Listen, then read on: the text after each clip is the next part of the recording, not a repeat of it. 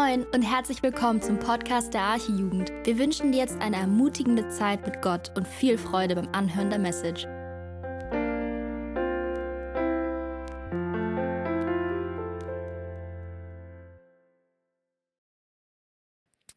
Ja, kann man mich schon hören? Das müsste der Fall sein, ja. Sehr cool. Hey, ich bin Julian, ich bin 17 und habe gerade Abi gemacht. Und wenn ihr die E-Mails von Anni bekommt, habt ihr bestimmt gehört, dass es heute erstes meine erste Predigt ist. Ich bin ein bisschen aufgeregt. Ähm, und dass es so ein bisschen um die Themen Evangelisation, also Mission ähm, und Gebet gehen soll. Und ihr müsst wissen, das sind zwei Themen, die mich unglaublich herausfordern. Also ich habe noch so unglaublich viel Potenzial daran zu wachsen. Ähm, und deshalb möchte ich einmal bitten, dass ähm, Gott einfach jetzt heute spricht, dass er uns durch sein Wort verändert, sowohl euch als auch mich. Ähm, das sagen, glaube ich, einige Prediger. Wenn wir predigen, predigen wir immer zuerst zu uns selbst. Ähm, ja, und ich hoffe einfach, dass es geht ja nicht darum, dass was ich euch irgendwas erzähle, wie ich glaube, wie es gemacht werden muss, wie ich es in meinem Leben mache, denn das ist schwach. Es geht darum, was Gottes Wort sagt. Und deshalb lasst mich nochmal beten. Vater, danke, dass du durch dein Wort sprichst. Danke, dass es Kraft hat, Herzen zu verändern. Lass uns doch einfach sehen, ähm, was du für uns vorgesehen hast und wie du uns füllen willst. Sprich einfach durch mich, schenk mir Ruhe, festes Vertrauen darauf, dass dein Wort genug ist Deshalb bitte verändere einfach jeden einzelnen von uns hier heute. Amen. So, ich weiß nicht, ob das geklappt hat. Ähm, Joel David, könnt ihr irgendwie so das anwerfen? Das wäre optimal. Ich dachte, es kommt immer gut mit dem Video anzufangen. Deshalb schauen wir uns jetzt ein Video an. Ja, das könnt ihr einfach so ein paar Mal durchlaufen lassen, wenn das passt. Und ich erzähle dazu parallel ein bisschen was. Was ihr da vor euch seht oder hinter euch, beziehungsweise hinter mir vor euch, das ergibt Sinn, ähm, das, ist, das ist eine Teeblume. Man wirft so einen komischen Klumpen, den ihr da seht, in so ein Glas Wasser. Und das hat den Effekt, dass sich daraus so eine Blume herausbildet. Also es ist eine Blume, die zusammengefaltet ist und die entfaltet sich mehr und mehr. Am Anfang, als die Blume noch ins Wasser geworfen wird und aussieht wie ein komischer Klumpen, da hat noch nicht jedes ihrer Blätter Kontakt zum Wasser. Erst als sich die Blume nach und nach mehr entfaltet, ähm, da werdet ihr auch gleich sehen, jetzt wechsle ich einmal die Perspektive, aber gleich seht ihr so was Gelbes hervorschauen und dann merkt ihr, dass die Blume Blätter hat und diese Blätter haben dann auf einmal Wasserkontakt. Ähm, am Anfang spürt die Blume noch gar nicht mit ihren Blättern, dass da Wasser um sie drum ist. Sie spürt gar nicht, dass das Glas voll ist. Aber je mehr sie sich entfaltet, ähm, desto mehr spüren ihre Blätter, dass da Wasser um sie herum ist. Das heißt, sie nimmt das Wasser noch viel umfassender wahr dadurch, dass sie sich entfaltet. Das ist unser Zustand. Wir sind als Christen von Jesus erfüllt. Wie das Glas mit der Blume voll ist von Wasser. Doch wir werden durch das Wasser mehr und mehr verändert. Wir öffnen uns. Wir werden in Gottes Augen schöner. Wir werden nämlich Jesus ähnlicher. Wir entfalten uns so, wie die Blume sich entfaltet. Ähm, und dadurch erleben wir noch viel, noch in viel größerem Maße, dass das Wasser dass das Glas voll ist von Wasser. Wir erleben, dass Jesus füllt. Ähm, so sein wie Jesus führt zu einer krassen Begegnung mit Jesus. Wir erfahren, dass er wirklich füllen kann. Und heute soll es in der Predigt darum gehen, wie dieser erfüllte Lebensstil aussieht. Und deshalb lasst uns starten, den Text zu betrachten. Den findet ihr in Kolosser 4, die Verse 2 bis 6. Genau, das ist der Brief, den wir auf der Freizeit angefangen haben durchzunehmen. Da werden wir im nächsten Quartal auf jeden Fall noch weitermachen. Aber hier schon einmal ähm, der Text. Kolosser 4 ab Vers 2. Ich lese einmal.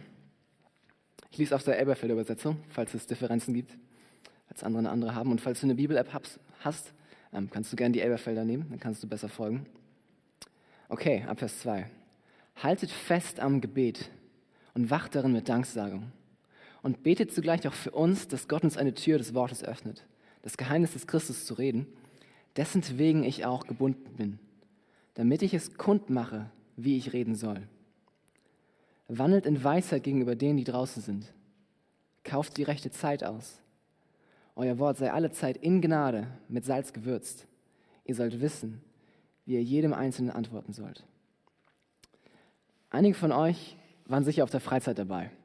Wenn du dabei warst, dann weißt du, das war eine richtig coole, gesegnete Zeit. Das Video kann übrigens wieder aus, danke, ähm, an dieser Stelle. Wir kommen vielleicht später nochmal drauf zurück, aber jetzt kann das erstmal aus, ja. Ähm, falls du nicht dabei warst und jetzt denkst, okay, jetzt haben wir so eine Predigt, die so im Kolosser 4 ist, da gibt es ja vorher drei Kapitel, dann werde ich heute bestimmt gar nichts verstehen, ey, dann stimmt das nicht. Du brauchst gar nicht so viel zu wissen. Hör dir die Predigten auf jeden Fall an, die sind, waren alle richtig cool. Also findest du, glaube ich, dank unserem Podcast-Team verschiedenen Plattformen. Ähm, aber du brauchst eigentlich nur das zu wissen, um diese Predigt zu verstehen. Die Kolosser, das waren Christen in der Stadt Kolossä. Und Paulus schreibt einen Brief an diese Christen. Es hat aber einen Grund, dass Paulus ihnen einen Brief schreibt. Er hat ein Anliegen, was er mit ihnen teilen möchte. Ähm, die Kolosser waren von der Irrlehre versucht. Es gab Menschen in Kolossä, die gesagt haben, ja, Paulus sagt euch, Jesus ist genug, wissen wir. Aber wisst ihr, ihr braucht noch mehr. Ihr braucht Jesus plus. Ihr braucht noch bestimmte Werke, die ihr tut. Ihr braucht bestimmte geistige Erfahrung.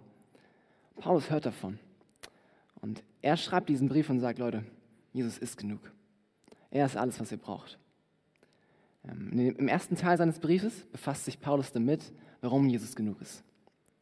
Im zweiten Teil sagt er ein bisschen, wie ein Leben aussieht, das auf diese Wahrheit abgestimmt ist, wie ein erfüllter Lebensstil aussieht. Und in diesem zweiten Teil befinden wir uns gerade. In Kapitel 3, Vers 1, da schreibt Paulus, dass die Kolosser nach den Dingen trachten sollen, darauf ausgerichtet sein sollen, was droben ist. Er beginnt so ein bisschen, okay, ihr habt gehört, Jesus ist genug und jetzt streckt euch danach aus, ähm, das zu suchen, was bei diesem Jesus ist. Denn Jesus ist gerade im Himmel. Fokussiert euch auf diesen Jesus und lebt ein Leben, das dem entsprechend ist, dem gemäß. Ähm, in Kapitel 3 und 4 sagt er so ein bisschen, okay, wie sieht dieser Lebensstil aus? Ähm, und unser Text, den wir heute betrachten werden, das ist der letzte, bevor Paulus zu seinen Schlussworten kommt. Es ist quasi das Anliegen, was ihm nochmal wichtig ist, bevor er dann anfängt, und ich grüße noch den und den und Gnade mit euch allen. Das ist auch ein wichtiger Text. Aber das hier ist der letzte, der diesen erfüllten Lebensstil beschreibt. Ähm, deshalb glaube ich, ist es ein richtig cooler Text und ich freue mich, wenn wir den jetzt genauer anschauen wollen. Und wenn ihr in den Text schaut, vielleicht machen das eure Bibelübersetzungen auch so, dass der so in zwei Abschnitte eingeteilt werden kann. Die Verse 2 bis 4, da spricht Paulus viel über Beten. Und die Verse 5 bis 6 befassen sie sich so mit unserem Verhalten gegenüber der Welt. Deshalb habe ich die Predigt in zwei Punkte geteilt. Der erste Punkt ist Bete, Verse 2 bis 4. Und der zweite Punkt ist sei Licht, also ein gutes christliches Verhalten gegenüber der Welt. Was das genau bedeutet, werden wir aber im Punkt sehen. Okay, lasst uns mit dem ersten Punkt starten. Bete. Paulus schreibt, hier bei mir im Text, haltet fest am Gebet. Ähm, Paulus ist es wichtig, dass Christen, die auf Jesus ausgerichtet sein sollen, beten. Ey, die Beschreibung, wie ein Jesus-Nachfolger aussieht, wo er vor, das könnt ihr gerne nachlesen, Kapitel 3, wo er sagt so, seid herzlich miteinander. Oder zum Beispiel, ja, haltet Frieden miteinander, ordnet euch einander unter. Das ist noch nicht vorbei. Wenn du Jesus-Nachfolger sein willst, dann musst du beten. Wenn du der sein willst, den Paulus in dir sehen will, brauchst du Gebet. Gebet ist ein elementarer Bestandteil eines Christus-fokussierten Lebens. Ähm, denn so zu werden wie Jesus heißt auch zu beten. Jesus betete manchmal früh am Morgen, ganz egal, wie viel er zu tun hatte. Markus 1, Vers 35. Er betete in seinen härtesten Zeiten, wenn er unglaublich erschöpft war. Ähm, Markus 6, Vers 46. Und manchmal betete Jesus sogar die ganze Nacht. Das finden wir in Lukas 6, Vers 12. Paulus ruft dir heute zu, vergiss das Gebet nicht. Um der Jesus-Nachfolger zu sein, ich sage das mal, den Paulus in dir sehen will, brauchst du Gebet. Aber wie sollen wir beten? Ich sehe im Text hier mindestens drei konkretere Anweisungen, wie Paulus sagt, so soll dein Gebetsleben aussehen. Erstens, wie sollen wir beten? Ausdauernd. Paulus fordert die Kolosse auf, am Gebet festzuhalten. Das griechische Wort dahinter meint ein Verhalten, das beständig ist, das etwas nicht verlässt, ja was daran festhält. Ähm, als ich das gehört habe, dachte ich, okay, das ist eigentlich ein ziemlich komischer Ausdruck, um Gebet zu beschreiben, oder? Immerhin fordert Paulus uns auf, mit Gott zu reden und nicht irgendwie im Sport ein Match zu gewinnen. Warum dieser krasse Ausdruck? Antwort, weil Gebet ein Kampf ist. Echtes, beharrliches Gebet ist anstrengend. Immer und immer wieder für dasselbe Anliegen zu beten, ohne eine Veränderung zu sehen, das kann echt frustrierend sein. Stattdessen mutig und zuversichtlich vor Gott zu kommen, auch wenn er nicht sofort eingegriffen hat das kann dich echt wie ein Kampf herausfordern. Paulus kennt es. Er schreibt in Kolosser 2, Vers 1 von seinem Gebetskampf. Auch Epaphras, das war ein Mann, der die Gemeinde in Kolossä mitgegründet hat. Auch der ringt in Kolosser 4, Vers 12 im Gebet. Also auch eine Sportart, die ähm, wie ein Kampf ist. Warum aber sollen wir so kämpferisch im Gebet sein? Gott liebt es, wenn seine Kinder immer und immer wieder voll Vertrauen zu ihm kommen und nicht ablassen. Das heißt nicht, dass du, wenn du betest, besonders gespielt emotional beten sollst. Dass du so viel weinst, dass dir deine Tränen nur so dein Oberteil durchnässen. Das meint Paulus hier nicht. Nee, ganz im Gegenteil. Jesus verurteilt gespieltes Gebet. In Matthäus 6, die Verse 5 bis 8, da sagt er seinen Jüngern, dass sie beim Beten keine Show abziehen sollen. Die Menschen sollen nicht über ihre langen und wohlformulierten Gebete staunen. Nein, Jesus will ehrliches Gebet. Aber was Jesus auch will, ist ein glaubensvolles, erwartungsvolles Gebet. Er freut sich, wenn du immer und immer wieder zu ihm kommst, obwohl er nicht sofort eingegriffen hat. Warum? Und das zeugt von deinem Vertrauen, dass Gott immer noch eingreifen kann. Gott ist so viel größer, als dass er nur Gott wäre, solange er beim ersten Mal erhört. Das beweist dein Vertrauen an ihn. Matthäus 15, die Verse 22 bis 28. Da kommt eine Frau zu Jesus und sie will, dass er ihre Tochter heilt. Und beim ersten Mal macht Jesus nichts. Aber dann kommt die Frau nochmal. Und dann sagt Jesus, Frau, dein Glaube ist groß, die geschehe, wie du willst. Der große Glaube der Frau brachte sie dazu, nochmal zu Jesus zu kommen. Und das war das, was Jesus gefreut hat, weil er diesen großen Glauben gesehen hat. In Lukas 18, die Verse 1 bis 8, da erzählt Jesus ein Gleichnis. Und dort wird ein ungerechter, gottloser Richter beschrieben. Und da gibt es eine Frau, eine Witwe, und der wurde Unrecht getan. Und die kommt zum Richter, weil sie sagt, ey, da haben die Menschen mir was nicht Gutes getan. Sprich doch recht hilf mir, dass ich das bekomme, was ich eigentlich verdiene. Und dem Richter ist es eigentlich egal. Aber die Frau kommt immer und immer wieder. Und irgendwann sagt der Richter, okay, das nervt mich. Mir ist zwar egal, ob das richtig ist oder nicht, ähm, wenn ich ihr Recht verschaffe, aber ich will, dass sie aufhört, mich zu nerven. Und deshalb komme ich zu ihr. Und jetzt sagt Jesus, ey, Gott ist gerecht. Der Richter war gottlos, aber Gott ist gerecht. Wie viel mehr wird er denen helfen, die immer und immer wieder zu ihm kommen und ihre Anliegen vor ihm kundtun? Also, immer und immer wieder vor Gott zu kommen und voller ernst gemeintem Eifer und ernst gemeinter Sorge für Anliegen einzutreten, das ist ein Kampf. Das ist echt hart. Das ist alles andere als leicht, solchen Gebeten eine wichtige Priorität einzuräumen. Das kenne ich. Wann hast du das letzte Mal so wie Jesus die Nacht durchgebetet? Oder wo hast du vielleicht aufgehört zu beten, weil du keine Hoffnung mehr hast? Ist es für die Bekehrung deines Freundes? die deiner Kommilitonen. Ähm, oder du bist geistig komplett ausgelaugt und du kämpfst gerade mit einer Sünde und du hast die Hoffnung schon lange aufgegeben. Oder du wünschst dir schon so lange einen Fortschritt in der Heiligung. Du willst wachsen, aber irgendwie kommt nichts. Oder du sehnst dich nach geistig guten Beziehungen, nach einem Freundeskreis, der sich gegenseitig voranbringt in der Heiligung. Paulus fordert dich heute auf, gib nicht auf. Bete. Ey, denn Gott freut sich, wenn du immer und immer wieder zu ihm kommst und ihm sagst, Gott, ich weiß nicht warum, aber ich vertraue dir. Okay, das war die erste Art und Weise, wie wir beten sollen, ausdauernd. Zweiter Punkt, wie sollen wir beten? Danksagend. Im Text heißt es, wacht darin mit Danksagung. Anscheinend ist Paulus wichtig, dass Danksagung ein Teil unseres Gebetslebens ist. Warum erwähnt er das? Weil wir allen Grund zum Danken haben. In Kolosser 1 die, die auf der Freizeit dabei waren, erinnern sich vielleicht ein bisschen. Die Verse 12 bis 14, da erklärt Paulus, dass er will, dass die Kolosser Gott für all das große danken, was er getan hat. Also Gott soll gedankt werden, weil ihm der Dank gebührt. Paulus lobt Gottes Gnade für die Rettung. Halte dir mal kurz vor Augen, vor Augen, was Gott für dich getan hat. Epheser 2, Vers 1. Auch euch hat er auferweckt, die ihr tot wart in euren Vergehungen und Sünden Du und ich, wir wollten nichts von Gott wissen.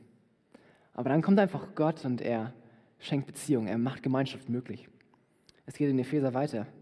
Gott aber, der reich ist an Barmherzigkeit, hat um seiner vielen Liebe willen, womit er uns geliebt hat, auch uns, die wir in den Vergehungen tot waren, mit dem Christus lebendig gemacht.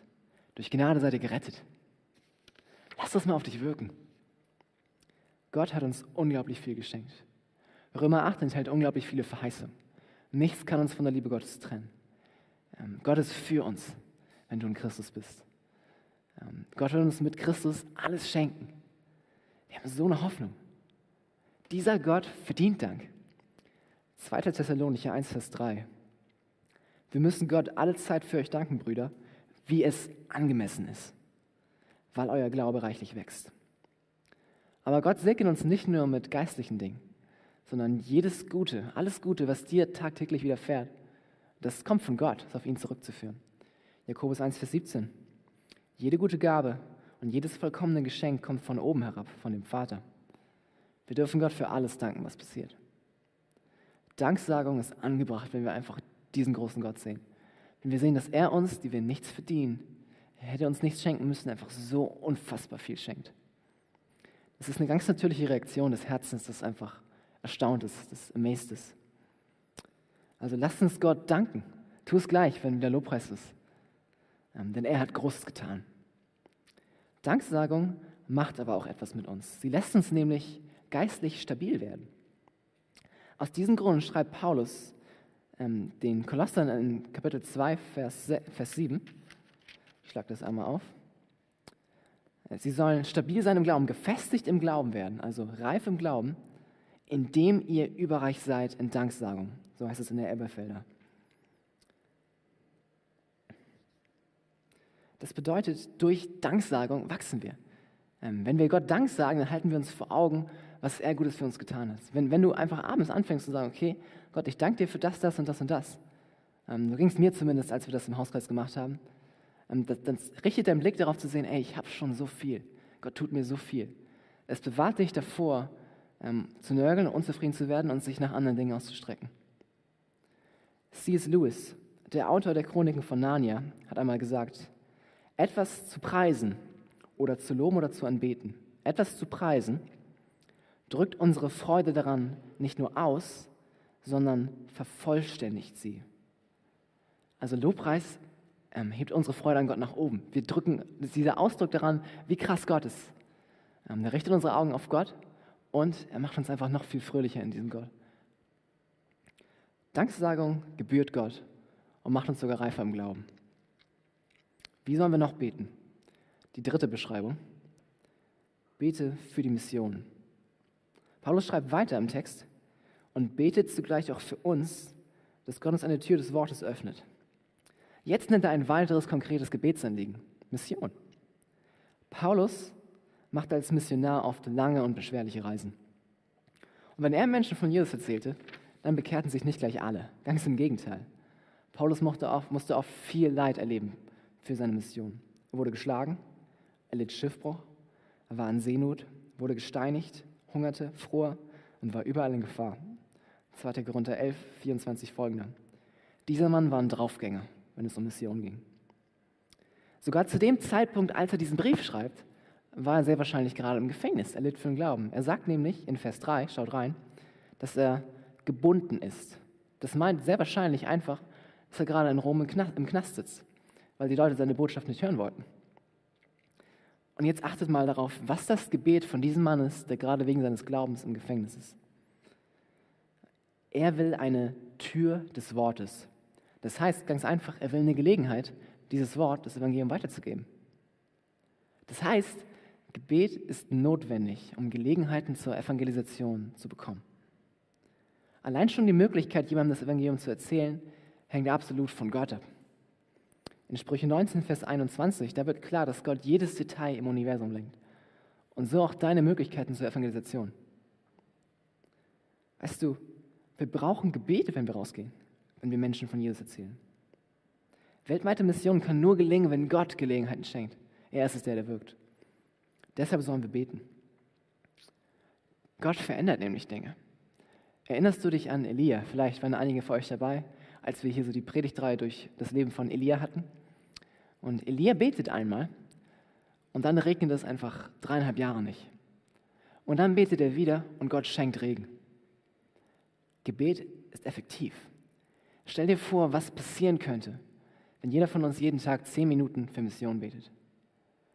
Und stell dir vor, was passieren würde, wenn die Gemeinde aufhören würde, für diese Jugend zu beten. Wo wir gerade wären. Bete konkret für Mission.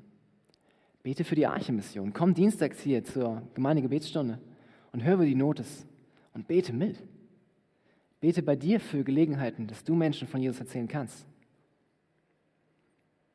Bete für die Missionare auf der ganzen Welt, dass sie neue Wege bekommen, das Evangelium weiterzusagen. Und Paulus geht weiter im Text. Betet dafür für uns, das hatten wir, dass Gott uns in der Tür des Wortes öffnet, das Geheimnis des Christus zu reden, um dessen Willen ich auch gebunden bin. Und jetzt, damit ich es kundmache, wie ich reden soll. Mit anderen Worten, Paulus möchte, dass die Kolosse ihn dabei unterstützen, seinen Auftrag zu erfüllen. Er sagt, er soll es kundtun. Ähm, Paulus hatte von Jesus ganz in besonderer Weise den Auftrag bekommen, den Heiden, das heißt den Nichtjuden, das Evangelium von Jesus zu verkünden. Und er sagt gerade zu den Kolossern, ey Kolosser, betet für mich. Denn wenn ihr betet, dann helft ihr mir, diesen Auftrag zu erfüllen. Durch euer Gebet werdet ihr Mitarbeiter an meinem Auftrag. Als Christen haben wir alle einen Auftrag. Wir sollen nach Matthäus 28, 18 bis 20 alle Nationen zu Jüngern machen. Und aus diesem Text hier können wir ableiten, dass Gebet ein Weg ist, diesen Auftrag mit zu erfüllen. Betest du für Mission? Hey, dann beteiligst du dich daran, diesen Auftrag zu erfüllen. Gebet ist eine Möglichkeit, diesen Auftrag näher zu kommen, dem Ziel näher zu kommen. Gebet ist ein Teil davon. Das ist wichtig. Vielleicht bist du auch gerade, als ich den Text gelesen habe, über die Formulierung Geheimnis des Christus gestolpert. Du denkst dir, okay, ich dachte, Paulus will das Evangelium verkünden. Wo kommt jetzt dieses Geheimnis her? In Epheser 3, Vers 4 und folgenden kannst du gerne mal zu Hause nachlesen. Und dort wird klar, was Paulus meint, äh, nämlich, dass die, dass die Nichtjuden durch das Evangelium wieder zu Gott kommen können und dass sie zur selben Gemeinschaft gehören dürfen, wie es die gläubigen Juden tun. Also keine Trennung mehr bei Jesus zwischen Juden und Heiden. Alle gemeinsam. Noch einfacher, Errettung für jeden, der glaubt, ganz egal, wo du herkommst. Das ist praktisch die gute Nachricht. Paulus will also Menschen zum rettenden Glauben an Jesus bringen. Und dafür sucht er Gelegenheiten. Aber achtet mal darauf, wie es klingt, wenn Paulus hier vom Geheimnis des Christus spricht. Merkt ihr eine Art Faszination, eine Art Staunen, wenn er dieses Wort in den Mund nimmt? Geheimnis klingt mysteriös, aufregend, etwas, was früher einmal nicht bekannt war, aber jetzt bekannt ist und was Paulus anderen erzählen darf haben wir dieselbe Faszination, wenn wir vom Evangelium sprechen. Vielleicht bist du heute hier und du weißt gar nicht genau, was du darauf antworten sollst. Du bist heute Abend vielleicht das erste, zweite, dritte Mal da oder auf jeden Fall noch nicht so lange dabei oder vielleicht schon sehr lange dabei und weißt trotzdem nicht genau, was ich hier vorne eigentlich gerade mache. Dann lass mich dir mitteilen, was das Evangelium ist. Gott hat diese Welt gemacht. Er hat alles gemacht. Dich und mich. Aber wir, wir Menschen, wir lehnten uns gegen Gott auf. Wir rebellierten gegen ihn. Wir sagten ihm, dass wir nichts von ihm wissen wollen. Deshalb leben wir jetzt getrennt von Gott. Ähm, aber Gott ist gerecht, ein guter, gerechter Gott und er ist heilig. Er kann es nicht einfach so tolerieren, wenn Menschen sich gegen ihn auflehnen. Und sonst wäre er kein guter Richter. Nee, er muss Böses bestrafen. Deshalb erwartet dich und mich nach unserem Tod die ewige Verdammnis in der Hölle. Wir haben ein echt großes Problem. Aber jetzt kommt Gott. Vielleicht hast du gerade eben schon aufgepasst, als ich ein paar Stellen vorgelesen habe. Ähm, denn Gott ist auch noch Liebe. Er hat seinen Sohn gesandt. Und sein Sohn, er war vollkommen Gott, er war eins mit Gott. Er wurde Mensch, er war vollkommener Gott und Mensch. Er war hier auf der Erde, er war unter uns. Er lebte das Leben, das wir hätten leben müssen. Und er starb für uns am Kreuz und trug dort den Zorn, den wir hätten tragen müssen. Er starb für uns. Und er stand auf vom Tod und er besiegte den Tod. Jetzt kann jeder, der an Jesus glaubt, der glaubt, dass Jesus die Möglichkeit ist, um zu Gott zu kommen, zu Gott kommen. Es gibt eine Möglichkeit der Vergebung, eine Wiederherstellung deiner Beziehung mit Gott. Das ist das Evangelium. Also, du brauchst Jesus, um zu Gott zu kommen. Wenn du Jesus heute nicht kennst, dann will ich dich ermutigen, begegne ihm. Mach es jetzt, geh ins Gebet, und bitte ihn, dass er deine Schuld vergibt. Ähm, denn er kann deine Beziehung mit Gott wiederherstellen. Es gibt einen Weg. Und wenn du es gerade nicht selbst machen möchtest oder kannst, dann sprich jemanden an, geh auf einen Freund zu, vielleicht auch die Person, die gerade neben dir sitzt. Komm auch gerne nach der Predigt auf mich zu. Ich freue mich auf dich. Aber schieb diese Entscheidung nicht auf. Das ist echt wichtig. Es geht hier um die Ewigkeit. So viel zu meinem ersten Punkt. Bete. Der zweite Punkt ist kürzer. Ähm, die Verse 5 bis 6 wollen wir uns jetzt ein bisschen näher anschauen. Und der heißt, sei Licht. Kommen wir zum zweiten Punkt. Bevor wir jetzt aber da reingehen, ist es unglaublich wichtig zu verstehen, dass der erste Punkt dem zweiten vorausgeht. Paulus sagt zuerst, betet und dann sagt er, seid Licht. Also, bevor wir rausgehen und Menschen von Jesus erzählen oder wenn du in der Schule bist, wenn du bei der Arbeit bist, in der Uni und dein, deinem Umfeld einfach davon erzählst, dass du eine Hoffnung hast, bevor du das tust, musst du beten. Denn Gott ist der, der Herzen verändert. Deshalb betest du, bevor du Menschen von Jesus erzählst. Verse 5 bis 6, da geht es ums Lichtsein. Ich lese nochmal ab Vers 5. Wandelt in Weisheit gegenüber denen, die draußen sind. Kauft die rechte Zeit aus. Euer Wort sei alle Zeit in Gnade mit Salz gewürzt. Ihr sollt wissen, wie ihr jedem Einzelnen antworten sollt. Jetzt befasst sich Paulus mit unserem Verhalten gegenüber Nichtchristen. Es geht um die, die draußen sind, das heißt, die nicht zur Gemeinde sind, die eben vor der Tür stehen im wahrsten Sinne des Wortes. Ähm, es geht um die Welt, Paulus gibt uns praktische Anweisungen, wie unser Lifestyle gegenüber dieser Welt aussehen soll. Im Text findest du vier Befehle, ähm, die Paulus uns gibt, wie dieser Lifestyle aussehen muss. Erster Befehl, handle wohlüberlegt. Also er, er sagt, wandelt in Weisheit. Ich habe das so ein bisschen umformuliert, dass die Bedeutung noch verständlicher wird. Deswegen Punkt 1, handle wohlüberlegt. Weise ist, wer sich vorher überlegt, wie er sein Ziel bestmöglich erreichen kann. Weise Menschen denken nach, bevor sie handeln. Und genau das sollen wir gegenüber Nichtchristen tun. Unser Verhalten soll durchdacht sein. Es geht darum, dass du verstehst, dein Umfeld beobachtet dich. Wenn du Christ bist, hast du das vielleicht schon mitbekommen. Ähm, es wird genau darauf geachtet, wie du dich gibst nach außen. Ähm, wenn du vielleicht mal so nicht Dinge tust, die sich eigentlich nicht für einen Christen ziehen in ihren Augen, dann wird dir dieser Fehltritt sehr schnell vorgehalten. Also das war ja nicht besonders christlich. Unsere Taten sollten unserem Umfeld keinen Anlass geben, schlecht über den Glauben zu denken. Ganz im Gegenteil, durch unser besonders taktvolles Verhalten sollen wir Menschen zu Jesus führen. Wir sollen einfach ein besonders gutes Licht sein für diesen Glauben. Deshalb denk nach, wie du dich nach außen hin verhältst. Du brauchst dich dabei aber nicht verrückt machen. Ich glaube, Paulus meint nicht, dass du jetzt, wenn du im Unterricht sitzt, dass du dich jedes Mal dass du fünf Minuten überlegst, bevor du dich streckst oder so, falls du Angst hast, wie kommt das jetzt bei meinem Nachbarn an, wenn ich mich so strecke? Die Christen sind alle so wenig beweglich, keine Ahnung. Ich glaube, Paulus will uns mehr sagen, ey, überleg mal, ob es zum Beispiel gut ist, wenn du immer mit deinen Klassenkameraden oder Kommilitonen mitlästerst. Was das für ein Licht auf dein Glauben wirft. Oder wenn du in der Gegenwart deiner Arbeitskollegen laut fluchst. Was denken sie? Lebe ein durchdachtes öffentliches Leben. Und an dieser Stelle ist ganz wichtig zu erwähnen, das Teil von einem überlegten Leben ist, überlegt das Evangelium weiterzugeben. Wenn du willst, dass die Menschen gut vom Glauben denken, dann erzähle ihnen diesen Glauben. Erzähle ihnen, dass das deine Hoffnung ist, damit sie Jesus kennenlernen dürfen. Damit sie, am Ende ist das Ziel davon, dass sie gut darüber denken, ähm, dass sie zu Jesus kommen. Und wir wollen, dass Menschen gerettet werden. Und wir wollen, dass Gott dadurch verherrlicht wird.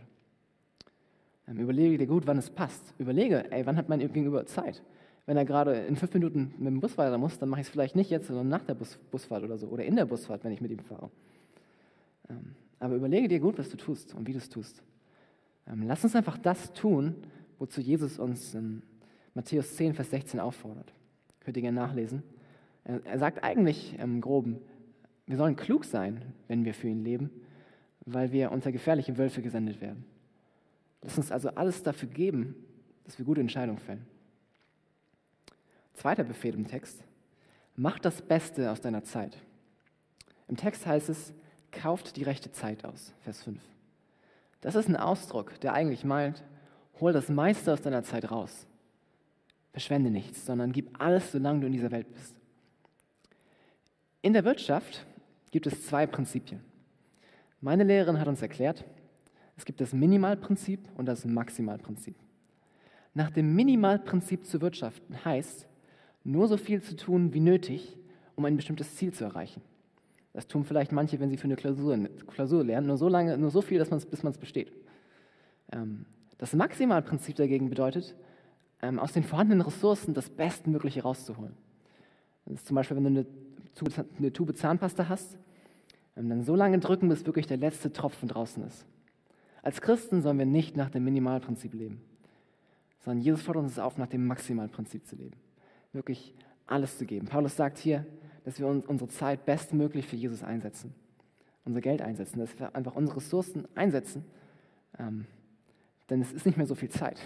Jesus kommt nämlich wieder. Integrierst du Mission in deinen Tagesplan? Planst du sie? Gehst du bewusst an Orte, wo du mit Menschen über den Glauben sprechen kannst? Echte Jesus-Nachfolger spüren ein Verlangen, Jesus viel zu dienen, viel Zeit mit ihm zu verbringen. Spürst du dieses Verlangen? Ähm, wenn du es nicht spürst, dann bitte Jesus, dass er dich neu erfüllt. Denn wenn er dich füllt, dann wirst du gar nicht anders können, als so leben zu wollen. Dritter Befehl im Text. Sprich anders. Vers 6. Euer Wort sei alle Zeit in Gnade mit Salz gewürzt. Hier stecken zwei Beschreibungen drin, Attribute, die unser Reden charakterisieren sollen. Wir werden uns beide kurz mal anschauen. Zuerst steht im Text, was heißt in Gnade? Die Art und Weise, wie wir Christen reden sollen, soll anders sein als bei Nichtchristen. Wir sollen so reden wie Jesus. Denn seine Worte brachten vielen Menschen Gnade. Lies die Evangelium, wenn du sehen möchtest, wie die Worte Jesu waren. So soll nämlich auch unser Wort sein.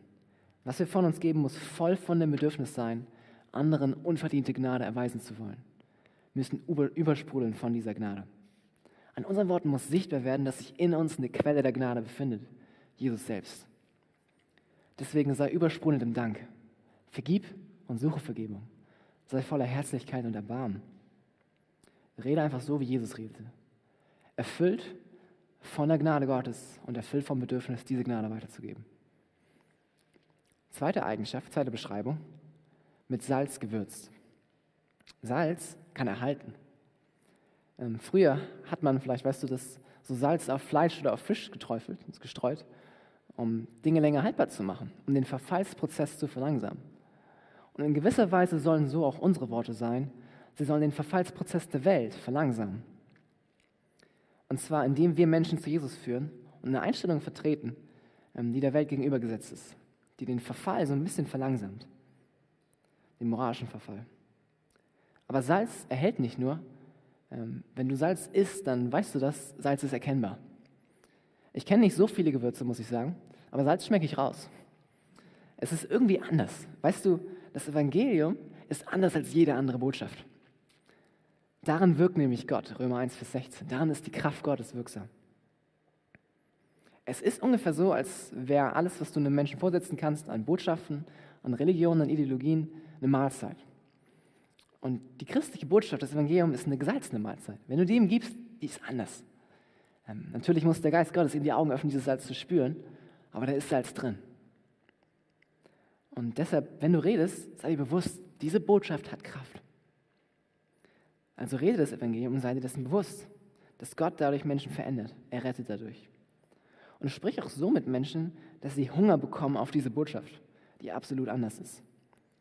Lass sie sehen, dass diese Botschaft alles bisher Dagewesene sprengt. Hab einfach diesen Fokus, wenn du redest.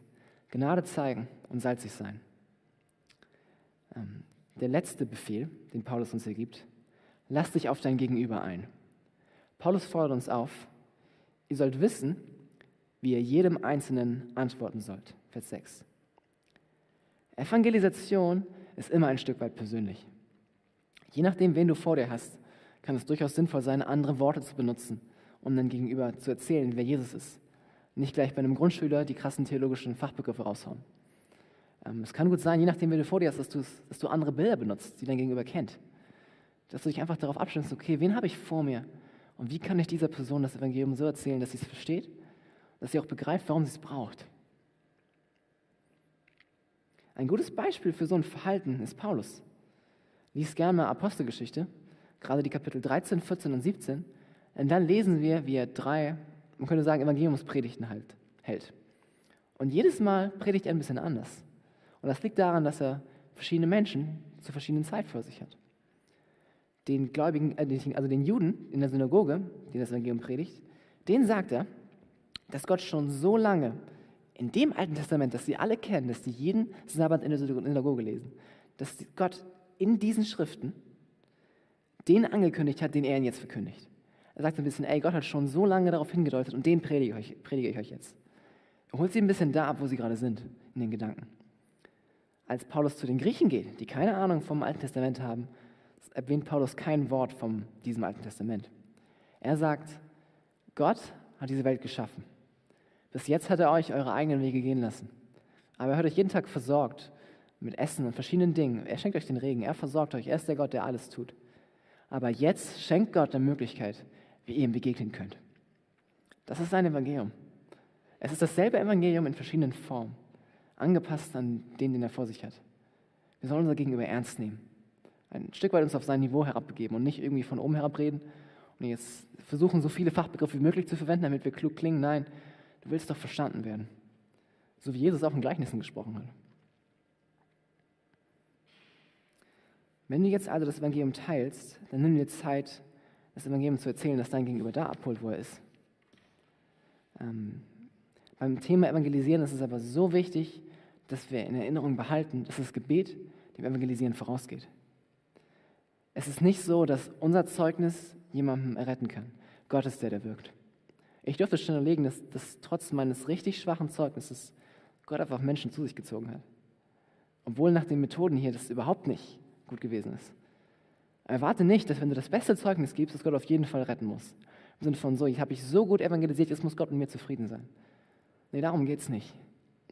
Häufig erwählt Gott gerade das Schwache. Warum erzähle ich dir aber gerade so, dass man so evangelisieren soll? Ähm, das ist der Evangelisationsstil, ähm, der Gott verherrlicht und durch welchen er uns gerne füllen möchte. Das ist der Lebensstil, den er für uns vorgesehen hat, um ihn besser kennenzulernen. Zum Schluss. Bei so vielen Geboten und Aufforderungen ist es ganz leicht, frustriert zu werden. Wie soll ich denn das alles schaffen, denkst du vielleicht? So viel beten und so viel evangelisieren. Dann erinnere dich an das Bild von der Blume vom Wasser, das ich am Anfang angeworfen hatte. Das Ziel ist, mehr von Jesus zu erfahren. Nicht durch irgendein Verhalten sich einen besseren Stand vor Gott zu erarbeiten. Darum geht es nicht. Nein, wir öffnen unsere Blüten um Gott besser kennenzulernen, um Jesus mehr zu erfahren. Gott ist der, der uns verändert.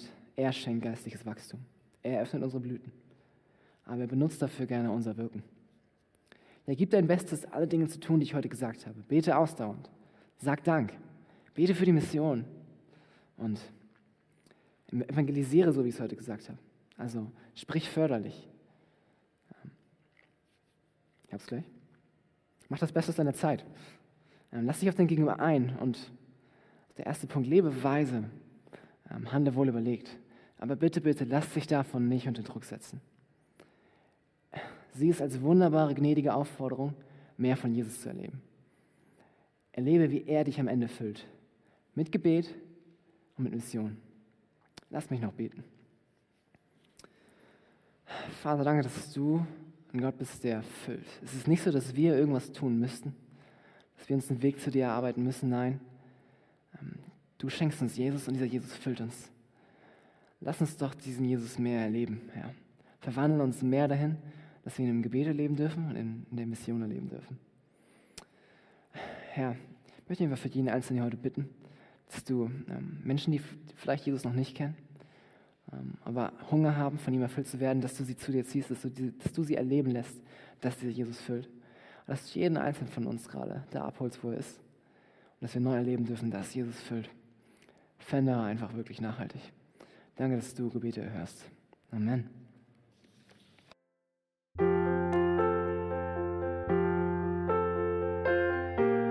Wir freuen uns, dass du heute mit dabei warst. Wir als Archijugend sind fest davon überzeugt, dass Gott auch heute durch sein Wort spricht und hoffen, dass du ihn durch diese Predigt besser kennenlernen konntest. Weitere Beiträge von uns findest du auch auf unseren Social-Media-Kanälen oder unter archijugend.de.